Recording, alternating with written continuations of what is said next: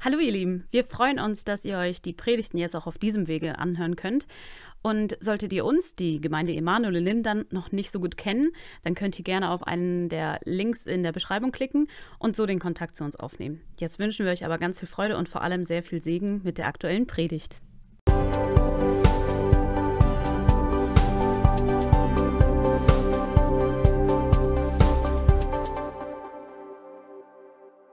Ja, in der Tat, ich finde das Thema total spannend.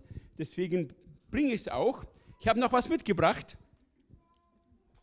Das wird bei einigen ein bisschen Erinnerung wecken.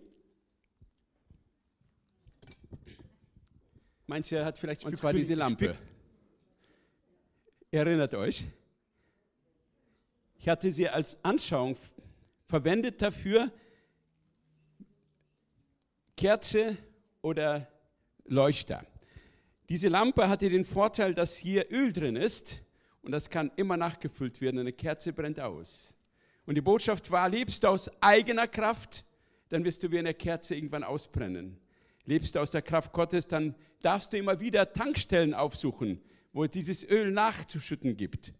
Aber diese Laterne hat noch eine andere Beschaffenheit und deswegen habe ich sie mitgebracht als Anschauung für ein anderes Thema. Und zwar heißt diese Laterne Sturmlaterne. Das ist eine Sturmlaterne. Und den Namen hat die Laterne deswegen, weil sie ganz besonders gebaut ist. Richtig für den Sturm konzipiert. Ich zünde sie mal gleich an.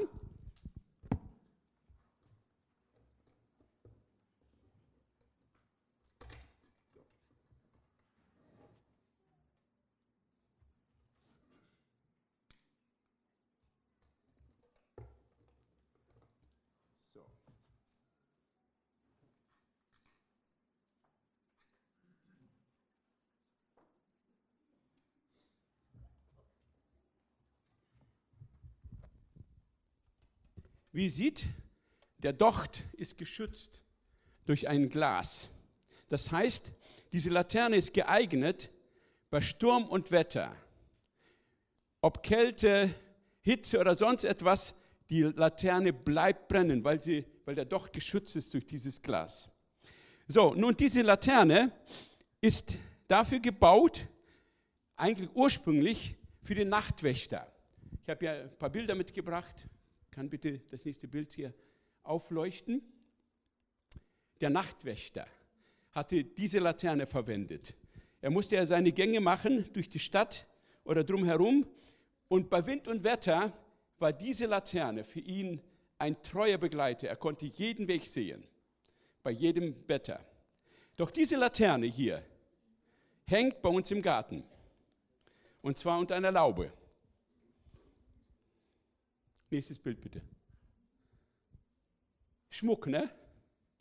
Richtig toll. Also ich finde es total richtig gut. Ja, das Ding ist, diese Laterne ist nicht für den Garten als Deko gebaut.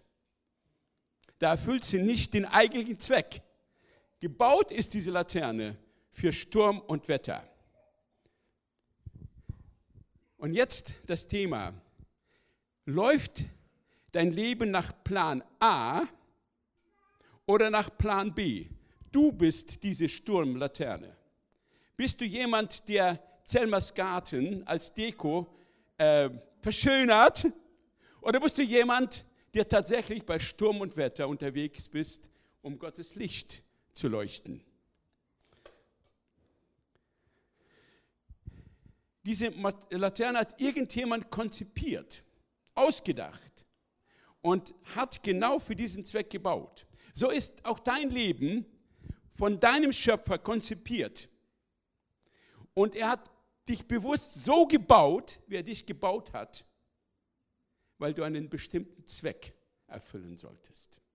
Und davon lesen wir in Epheser 2, Vers 10, denn wir sind sein, Gottes Schöpfung, erschaffen in Christus Jesus zu guten Werken, die Gott zuvor bereitet hat, damit wir in ihnen wandeln sollen. Es ist gut, wenn man den Text immer im Zusammenhang betrachtet, haben wir gelernt. Und zwar, dieser Text kommt aus dem Epheserbrief. Und diesen Brief schreibt der Apostel Paulus im Gefängnis. Er erlebt eine harte Zeit und in dieser Zeit öffnet Gott ihm die Augen.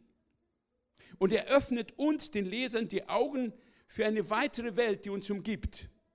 Im Epheserbrief kommt immer wieder das Wort die himmlische Welt vor.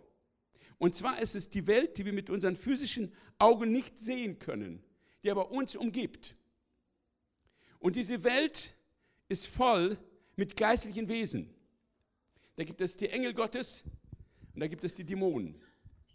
Und diese Welt ist so aufgebaut, dass in dieser Welt eine Herrschaft besteht. Eine dunkle Herrschaft und eine Herrschaft des Lichtes. Und oben auf dem Thron äh, ist Gott. Und dort auf dem Thron gibt es zur Seiten, zur rechten Seite von Gott einen zweiten Thron. Und da sitzt Christus zur Rechten des Vaters. Und ihm ist gegeben alle Gewalt im Himmel und auf Erde und auch unter der Erde. Jedes Knie muss sich vor ihm beugen.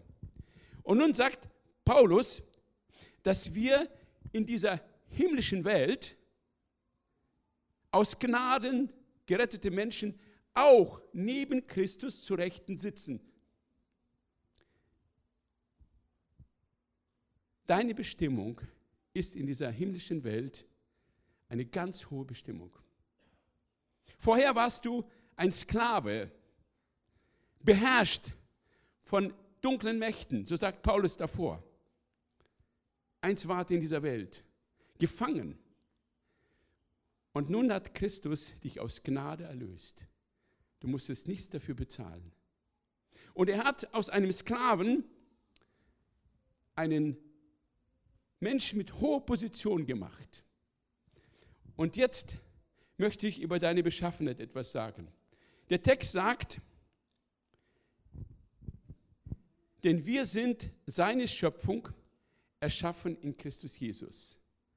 In dem Moment, wo du Jesus Christus in deinem Leben aufgenommen hast und ihn als Herrn in deinem Leben anerkannt hast, hat er aus dich eine neue Schöpfung gemacht. Er hat dir die Sünden vergeben, er hat dich erlöst von der Macht der Finsternis und er hat dich zu einer neuen Schöpfung gemacht. Und dieses Wort ist total wichtig. Es kommt nur zweimal im Neuen Testament vor. Das griechische Wort heißt Poema. Und Poema wird abgeleitet von dem Verb Poeio. Und Poeio bedeutet etwas so machen, dass es eine andere Beschaffenheit erhält. Etwas so machen, dass es eine andere Beschaffenheit erhält. Das heißt, du warst irgendwann, irgendwie, und dann hat Gott dich so gemacht, dass du eine andere Beschaffenheit bekommen hast. Oder eine andere Möglichkeit zu übersetzen ist, jemanden einsetzen oder ernennen. Das heißt, du warst ein Sklave. Und dann hat Gott dich genommen aus dem Sklavenstand und ernannte dich zu einem Mitregenten in dieser himmlischen Welt. Du hast eine hohe Stellung bekommen. Nicht, weil du dich so gut hochgearbeitet hast, sondern weil Gott aus Gnaden dich erwählt hat.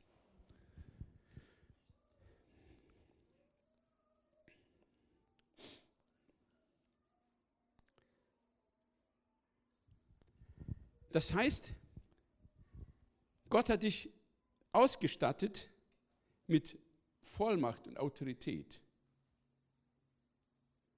in dieser Welt etwas zu bewirken. Das ist deine Beschaffenheit. Du bist zu einer Sturmlaterne geworden. Überall, wo Gott dich mitnimmt, auf seinem Weg, bist du dazu bestimmt, Sturm oder Wetter, was auch immer, ein Licht zu leuchten. Das ist deine Beschaffenheit, das ist deine Eigenschaft. Und als Mitregent hast du eine Vollmacht bekommen. Eine Autorität. Ein Mitregent, ein Regent hat Autorität. Er hat etwas zu sagen. Er befiehlt und es geschieht. Und die Bibel definiert genau, was deine Autorität, was deine Vollmacht ist. Du hast in dieser unsichtbaren Welt eine Menge zu sagen. Begreif das. Jesus sagt am Ende seines Dienstes zu seinen Jüngern, Diese Zeichen, Matthäus 16, 17 bis 18, diese Zeichen aber werden die begleiten, die gläubig geworden sind. Bist du gläubig geworden? Dann gilt das für dich. In meinem Namen werden sie Dämonen austreiben. Sie werden in neuen Sprachen reden. Schlangen werden sie aufnehmen und sie etwas Tödliches trinken, wird es ihnen nicht schaden. Kranken werden sie die Hände auflegen und sie werden sich wohlbefinden. Das ist deine Beschaffenheit. Das kannst du. Dafür hat Gott dich gemacht. Ich wollte den Arm hören. Gut. Ähm, und die Frage ist, weißt du das? Als ich letztes Mal diese Laterne hier verwendet habe, hatte ich gerade nicht darüber nachgedacht, dass es dieses Glas gibt. Ich hatte die Eigenschaft, dass man die nachfüllen kann, im Blick gehabt. Und nach der Predigt hat mir jemand gesagt, du, ist dir eigentlich bewusst, dass diese Laterne Glas äh, hat und sturmgeschützt ist? War mir gar nicht so bewusst. Die Frage ist, weißt du, was deine Eigenschaft ist? Weißt du, was Gott alles an Vollmacht, an Autorität, an Möglichkeiten in dein Leben hineingelegt hat? Viele Christen wissen es nicht. Vielleicht haben sie es überhört oder nie gehört. Stattdessen verhalten sich so wie so eine Deko in Zelmersgarten. Die hängen einfach da und wollen gut angeschaut werden, vielleicht bewundert werden. Sie haben nie ernsthaft versucht, dem Bösen zu trotzen. Sie haben nie versucht, der Macht der Bösen, des Bösen zu widerstehen. Und wenn irgendwie ein Tag schlecht geworden ist, dann heißt es, naja, es gibt gute, schlechte Tage, heute geht es mir halt schlecht. Und man nimmt diese Missstände einfach so hin. Ist halt so. Oder Sie meinen Gebet für Krankenheilung. Oh, Pastor, er muss es machen. Und was ist, wenn ich bete und nichts passiert? Ich blamier mich ja nur. Aber es steht, jeden, der gläubig geworden ist, ist das zugesagt. Es ist deine Beschaffenheit, deine Eigenschaft, für Kranke zu beten und Gott zu vertrauen, dass dein Gehorsam belohnt wird. Und dann gibt es Situationen, in denen wir leiden. Und wir haben nie Gott gefragt, ob diese Leidenssituation wirklich von Gott gedacht worden ist. Wir ducken und nehmen es hin. Wir verhalten uns wie Sklaven und nicht wie solche, die eine Autorität hätten. Und viele Christen nehmen hin, dass es in der Familie immer und immer wieder Streitigkeiten gibt. Das ist Normalität geworden. In Sprachen beten. Wozu das denn? Brauche ich doch gar nicht. Dämonen austreiben. Oh nein, das sollen die anderen machen. Leute, wenn ihr gläubig geworden seid, dann ist das eure Beschaffenheit. Das ist die Eigenschaft, die Gott dir zugedacht hat. Das ist das, wozu du geschaffen worden bist, genau diese Dinge zu tun. Die Frage ist, warum nehmen wir diese Dinge in unserem Leben einfach so hin? Warum probieren wir es nicht einfach? dem Bösen wirklich zu widerstehen? Warum probieren wir nicht einfach, der Krankheit auch mal Nein zu sagen und wirklich Gottes Angesicht zu suchen, für Heilung beten? Warum nehmen wir die Niedergeschlagenheit hin? Warum nehmen wir schlechte Stimmung hin? Warum lassen wir uns von Gefühlen hin und her treiben? Statt die Stellung einzunehmen, die Eigenschaft, die Gott dir gegeben hat, einmal zu leben. Neulich bin ich wach geworden und ich hatte so eine Phase der kompletten physischen Erschöpfung. Ich konnte nicht schlafen. Und ich bin wach geworden und dachte, hm, auch das noch, kannst nicht schlafen. Nächsten Tag bist du wieder erschöpft.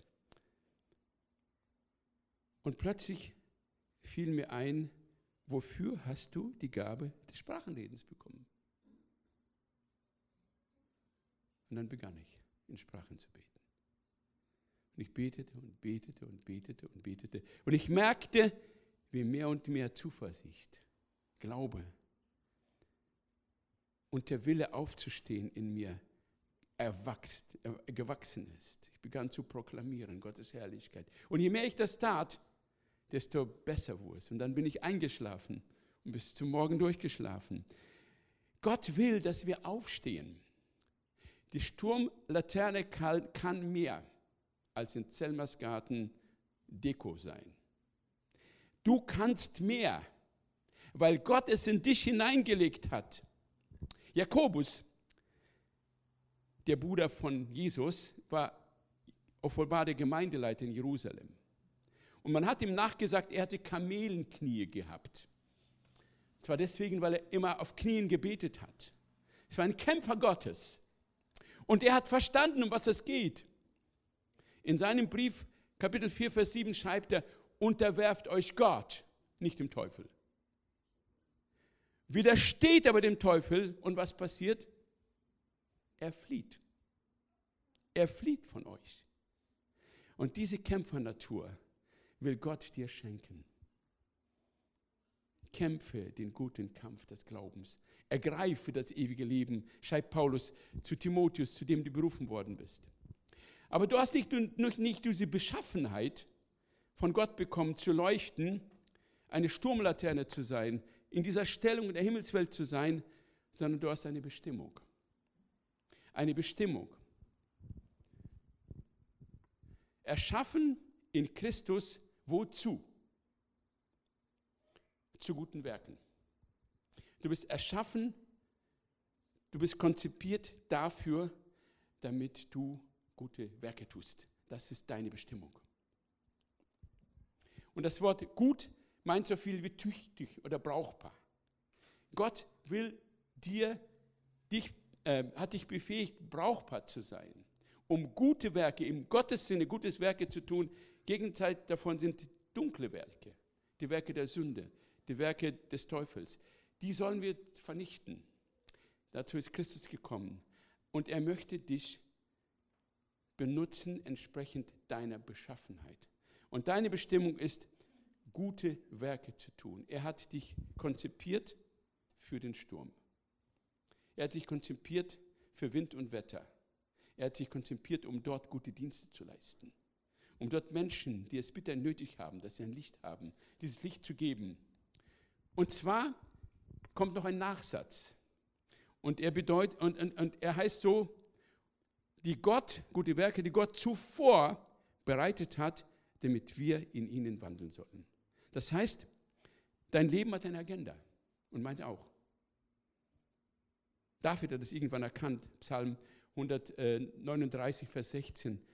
Er sagt, in dein Buch waren alle Tage hineingeschrieben, bevor auch nur einer da war. Es gibt ein Buch, in dem dein Leben schon vorherbestimmt ist. Das ist Gottes Plan A für dein Leben. Und da gibt es Tage, Kalender. Und da gibt es in diesem Buch eingeschrieben, an dem und dem Datum, das und das gute Werk. Schon vorherbestimmt.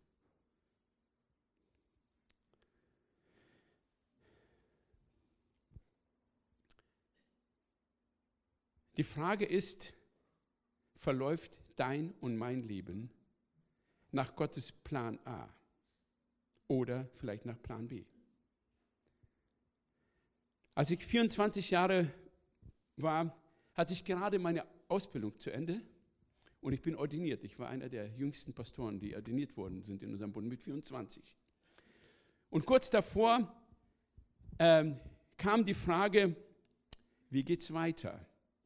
Mein Praktikum, meine Vikariatzeit war beendet und ich hatte keinen Plan, überhaupt keinen Plan, wie es weiter in meinem Leben gehen soll. Und dann ging ich in den Wald. Ich habe dort eine bestimmte Stelle gehabt und zu Gott gebetet. Was soll ich machen? Wie soll ich mein Leben gestalten? Wo geht's lang? Und plötzlich holt Gott diese Bibelstelle in meinem Gedächtnis hoch. Wir sind sein Geschöpf, in Christus Jesus erschaffen, zu guten Werken, die er zuvor bereitet hat, damit wir in ihnen wandeln sollen. Bei mir ratter, ratter, ratter. Also, es gibt einen Plan. Es gibt die guten Werke, die Gott für dich zuvor bereitet hat. Und er hatte dich dafür bereitet. Das Einzige, was noch bleibt, ist, das rauszufinden. Und dann begann ich zu fragen, Gott, was sind diese guten Werke? Und während ich so bete, erinnere ich, ich war 16 Jahre, wir wohnten damals in Lettland, ein Land unter Verfolgung, Christenverfolgung gab es dort. Und wir konnten keine Predigten richtig hören. Den Luxus, so eine Predigt im Gottesdienst zu hören, hatten wir gar nicht. Die einzige Möglichkeit, eine richtige Predigt zu hören, war im Radio. Und so hörte ich russisches Radio mit Predigten. Oh, und die haben mich so erbaut. Ich habe gedacht, wow, stark. Dann habe ich Gott gesagt, wenn du es erlaubst, dass wir in den Westen kommen, dann möchte ich die Sprache, die ich hier gelernt habe, Russisch, für dich einsetzen. Mit 16 Jahren. Und plötzlich kommt dieses Gebet mir in Erinnerung und Gott sagt zu mir, Heinrich, jetzt ist die Zeit, dass du das tust, was du damals gebetet hast. Und dann fragte ich Gott, ja, was soll ich machen mit dieser Sprache? Und dann sagte Gott zu mir, mach Radiosendungen. Ich Gott, ich habe keine Ahnung, wie Radiosendungen gemacht werden. Ich, ich habe überhaupt keinen blassen Schimmer, wie das geht. Dann habe ich mit meinen Eltern telefoniert und sie haben mich ermutigt, ja, wir werden weiter beten und so. Es vergehen ein paar Tage und da meldet sich Pastor Waldemar Sadatschuk um halb zwölf abends im Telefon. Heinrich, äh, ich habe gerade im Norden zu tun, kann ich bei euch vorbeikommen? Der hatte bei uns gepredigt und am nächsten Tag gehe ich mit ihm am Strand an der Ostsee spazieren und er fragt mich, Heinrich, was hast du eigentlich vor? Und dann sagte ich, ich weiß nicht. Ich werde jetzt ordiniert und dann, keine Ahnung. Ähm, aber ich hatte irgendwie in meinem Herzen, ähm, Radiosendung zu machen. Und er stand plötzlich still, guckte mich wie ein Auto an und sagt, Heinrich, seit Jahren beten wir für jemanden, der für uns russische Sendung macht. Und so kam eins nach dem anderen. Eine Tür öffnete sich nach der anderen auf. Ich hatte plötzlich Lieder für die Radiosendung aufnehmen können. Ich hatte plötzlich jemand, der mir zeigte, wie man Sendungen macht überhaupt. Und da hatte ich jemand, der die Technik für mich gemacht hat. Ich habe jemand, der das finanzieren konnte, nämlich AVC. Und dann führte Gott mich nach Hamburg. Und als ich nach Hamburg kam, mich vorzustellen, Pastor Wegert hatte damals ein Hotel und drun, äh, unten war ein Raum, wo die Kirche war. Und ich hatte dort übernachtet, weil ich mich da vorstellen sollte. Und sehe ich in einem Raum, baut jemand einen Kasten, einen ganz komischen Kasten. Und ich fragte ihn, was machst du hier? Sagt der Pastor Wegert beginnt in diesem Monat mit Radiosendung und das ist das Studio dafür. Oh, Studio war fertig. Und so hat sich alles ergeben. Wunderbar. Acht Jahre habe ich diese Sendung gemacht. Nach acht Jahren war so schnell alles weg, wie es gekommen ist, weil das gute Werk vollendet war. Und dann kamen andere gute Werke. Und seit dieser Zeit, es sind 40 Jahre her, bewegt mich immer und immer wieder diese Frage, was sind die guten Werke, die Gott zuvor bereitet hat auf meinem Lebensweg? Und die wird mich wahrscheinlich bis zum letzten Tag meines Lebens begleiten. Aber es gab Zeiten in meinem Leben, wo ich merkte, dass diese guten Werke weniger geworden sind. Es gibt so Zeiten, wo du spürst, wow, ein gutes Werk nach dem anderen, es flutscht so richtig. Und plötzlich war es wie weggeblasen. Ich vermisste diese guten Werke. Ich rotierte in meinem Leben und fragte mich, was ist los? Im Nachhinein habe ich verstanden, ich bin aus dem Plan A Gottes weggerutscht in den Plan B. Und ich fragte mich, wie konnte das passieren? Und im Nachhinein habe ich verstanden, es gab etwas in meinem Leben, was mich daran hinderte, die guten Werke, die Gott ja auch in dieser Zeit, wo ich sie nicht erlebt habe, geplant hat. Aber ich habe sie nicht mehr sehen können. Und mein Grund war der, ich habe Bitternis in meinem Leben zugelassen und bin blind geworden für Gottes Werke in meinem Leben.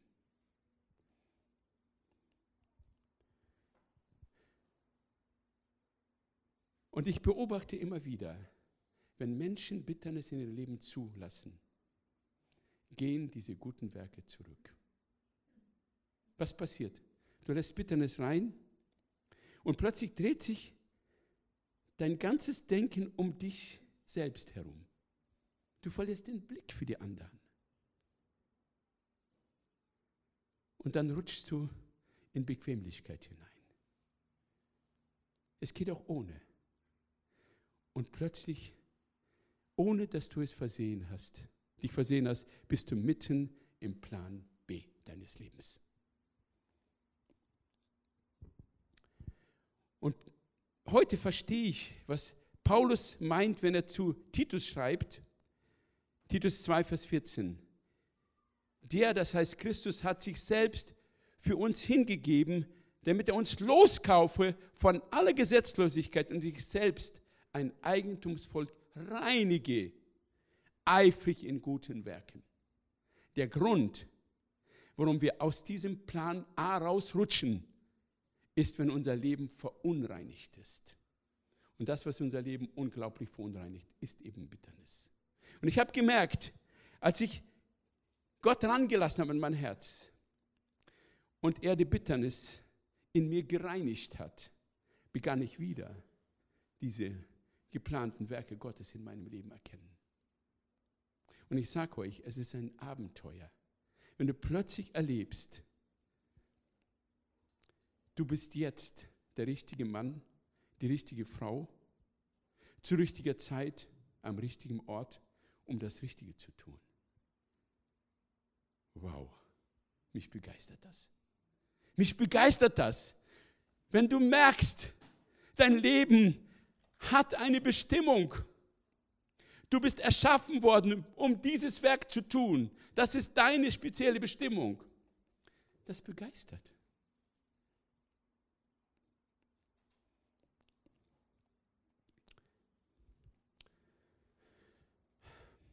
Neulich haben meine Frau und ich den Propheten Jona gelesen. Und an seiner Geschichte können wir deutlich sehen, was passiert, wenn ein Mensch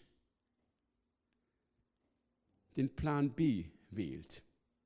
Gott hat ihn bestimmt, dafür als Propheten berufen, nach Nineveh zu gehen, um dort den Heiden das Evangelium, noch nicht Evangelium, aber die Botschaft der Buße verkündigen. Warum geht Jona nicht nach Nineveh? Weil sein Herz diesen Leuten gegenüber verschlossen war. Er hat sich den Menschen gegenüber, die Gott retten wollte, verschlossen, hat sich gleichzeitig auch Gott gegenüber verschlossen. Und dieser Plan B hat, kam sehr teuer zu stehen. Er musste bitter bezahlen. Drei Tage und drei Nächte im Bauch des Fisches also auf dieses Abenteuer würde ich gerne verzichten, oder? So spannend es auch hört, sich anhört, aber bitte, es geht auch besser. Und dann schenkt Gott ihm die zweite Chance. Er sendet ihn neu auf den Weg nach Nineveh, um dieses gute Werk zu vollbringen. Aber er ist immer noch mucksch. Er erwartet tatsächlich, dass die Stadt zugrunde geht. Und er ist sauer, dass Gott so gut ist. Und er möchte lieber sterben. Da muss Gott seinen Propheten an die Brust nehmen, in Überzeugungsarbeit gegenüber leisten, damit er versteht, welcher Gott Gott ist. Lass mich an dieser Frage, an dieser Stelle zur Frage zurückkehren.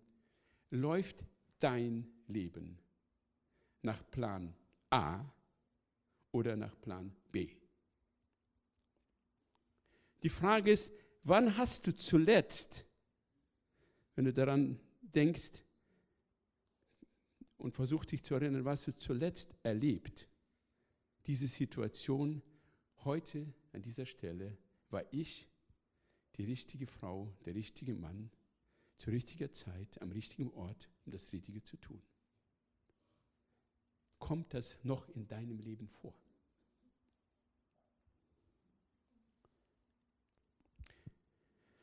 Wenn ich sehe, ich rede jetzt hier offen, wenn ich sehe, auf wie wenige Schultern viel Last der Gemeindearbeit sich verteilt und wie viele Schultern frei sind, ohne irgendeine Aufgabe, dann muss es wohl etliche Menschen hier geben, die nach dem Plan B leben. Oder? Vielleicht komme ich dir ein bisschen zu nahe. Aber mein Plan A heute ist, das dir zu sagen. Das weiß ich.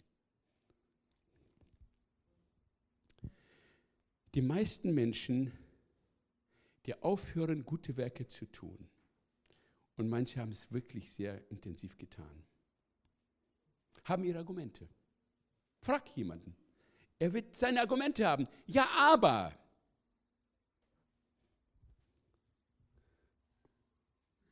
Und meistens war irgendwas passiert, was sich abgelöscht hat. Ich kann dich verstehen. Diese Argumente hatte ich auch gehabt. Ich hatte Gott gegenüber jede Menge Argumente gehabt. Aber als die reinigende Kraft der Gnade Gottes über mich kam und ich frei geworden bin, hatte ich keine Argumente mehr. Die waren weg. Als der Prophet Jona ein Ticket nach, nach Tarsis genommen hatte, und Tarsis war damals so eine Weltstadt, eine leuchtende Weltstadt, da wollte jeder hin.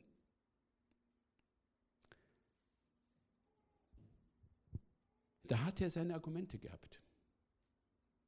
Er hatte Gott einiges vorhalten können. Die Assyrer, also Nineveh war die Hauptstadt von Assyrien. Und die Assyrer waren damals die stärkste Bedrohung für Israel. Ein Weltreich, was sich immer mehr und ausbreitete und sehr erhaben, sehr stolz. Wir können bei dem Propheten Naum später lesen, wie die Assyrer waren. Das war ein brutales, ein wirklich brutales Volk und sie bedrohten Israel. Sie haben zum, zuweilen schon Israel angegriffen und es ging blutig her. Und nun sagt der Prophet zu Gott, ich habe meine Argumente. Ich gehe hin, aber ich erzähle nur, dass sie untergehen. Und so landet er auf diesem Schiff und er hat sogar seine Laterne mitgehabt, aber er hat sie versteckt. Er rückte gar nicht raus mit der Botschaft, dass er ein Prophet ist. Erst als die Leute auf dem Schiff ihn bedrängten, sagten, wer bist du? Woher kommst du? Und warum bist du auf diesem Schiff? Hat er gestanden, ich bin ein Prophet Gottes und lauf gerade weg. Auf kuriose Weise ist er dann ein Zeugnis geworden für diese Leute.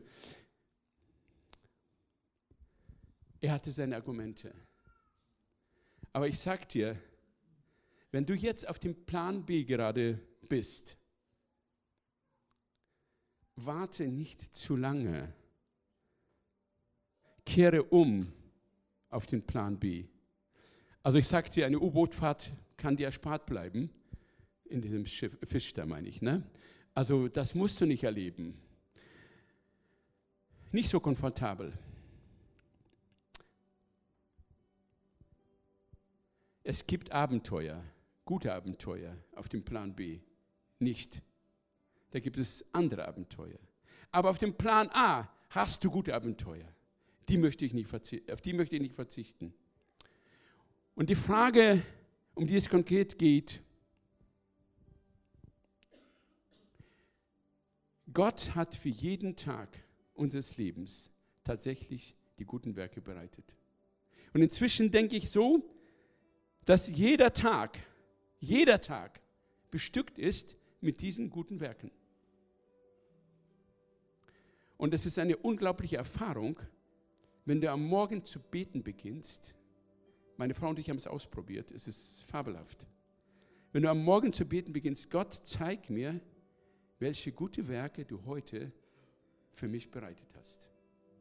Und dann hältst du deine Augen offen.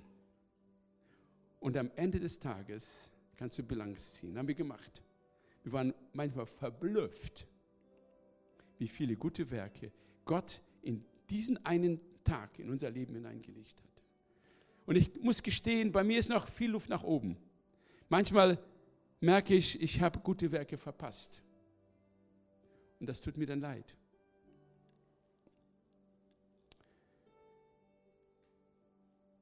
Gott hat dir ein, äh, eine Sturmlaterne in die Hand gegeben. Und Gott hat bestimmt, dass du mit dieser Laterne gute Werke tust. Jeden Tag. Und es ist schade um jedes gute Werk, das wir verpassen. Eines Tages werden wir vor Gott stehen und unser Buch wird aufgetan. Und da wird die Agenda uns vorgestellt. Und dann werden wir all diese weißen Flecke in dieser Agenda sehen, wo es gute Werke reingeschrieben waren, aber sie sind nie getan worden. Wie viel Gutes entgeht dem Reiche Gottes, wenn wir aufgehört haben, nach Plan A zu leben. Wie viel Segen kann dein Leben hervorbringen, wenn du im Plan A Gottes lebst? Die Ernte ist groß, sagt Jesus. Aber nicht alles wird eingebracht. Warum? Weil ein paar Leute nicht verstanden haben, dass sie einen Auftrag haben. Und die Frage ist, wenn du vor Gott stehst, was wirst du ihm sagen? Ganz real. Bei Daniel steht, die Gerechten, die anderen den Weg zum Leben gewiesen haben, die werden leuchten wie Sterne im Himmel, immer und ewig. Gott will, dass du leuchtest. Und zwar nicht nur jetzt, sondern immer und ewig. Lass mich zusammenfassen. Du bist eine Sturmlaterne. Und deine Beschaffenheit ist, nicht in Zellmersgarten als Deko zu hängen, sondern deine Beschaffenheit, deine Bestimmung ist, im Sturm des Alltags, des Lebens eine Leuchte zu sein. Gott hat dich berufen, als du noch Sklave warst und hat dich in eine hohe Stellung versetzt. Und er hatte dich dafür bestimmt, dass du genau diese Werke tust, die in Markus 16 stehen. Und die Frage ist, Lebst du nach Plan A oder nach Plan B? Lass uns miteinander aufstehen. Vater im Himmel, ich danke dir von ganzem Herzen, dass du dieses Wort heute in unserer Mitte gestellt hast. Vater, ich danke dir für jede Erfahrung, die ich machen durfte, der richtige Mann, der richtige zu rechter Zeit am richtigen Ort sein zu dürfen, um das Richtige zu tun. Was ist das für eine Erfüllung? Was ist das für eine Freude? Was ist ein, für ein Glück zu wissen, jetzt wurde ich gebraucht. Jetzt lebte ich ein Stück die Bestimmung. Vater, und du kennst unser Leben. Und ich bitte dich, Herr, dass du uns Mut machst, dass du uns freisetzt durch die Gnade, die in dir ist. Und ich bitte dich, Jesus Christus, dass du jetzt durch dieses Wort all denjenigen, die hier im Raum sind und die diese Predigt im Internet verfolgen, die vom Plan B ab, abgewichen sind und im Plan B leben gerade jetzt, die Gnade schenkst, schnell umzukehren, nicht länger Plan B zu leben. Du hast dein Leben hingegeben, um uns zu reinigen und zu befähigen für die guten Werke, die du zuvor für uns bestimmt hast. Und so bitte ich dich, Herr, komm mit dieser reinigenden Kraft.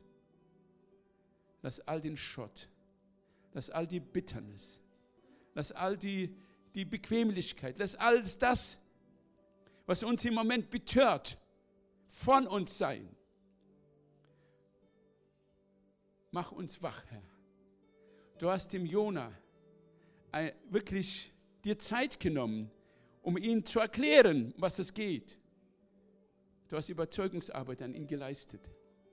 Und ich danke, dass du jeden einzelnen von uns liebst und deine Überzeugungsarbeit leistest durch den Heiligen Geist.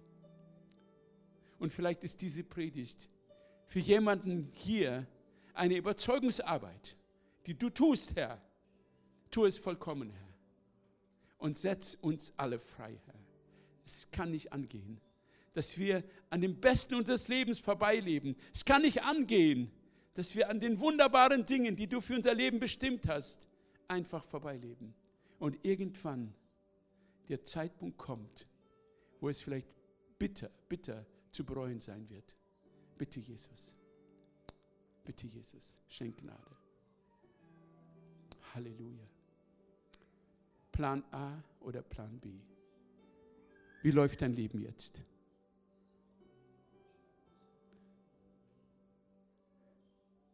Nimm dir Zeit mit Gott. Ich habe irgendwie den Eindruck, jetzt nicht die Hand heben zu lassen oder sowas. Du kennst dein Leben.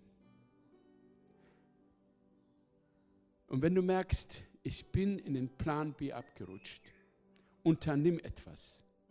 Geh bewusste Schritte. Such ein Gespräch. Lass dein Leben reinigen.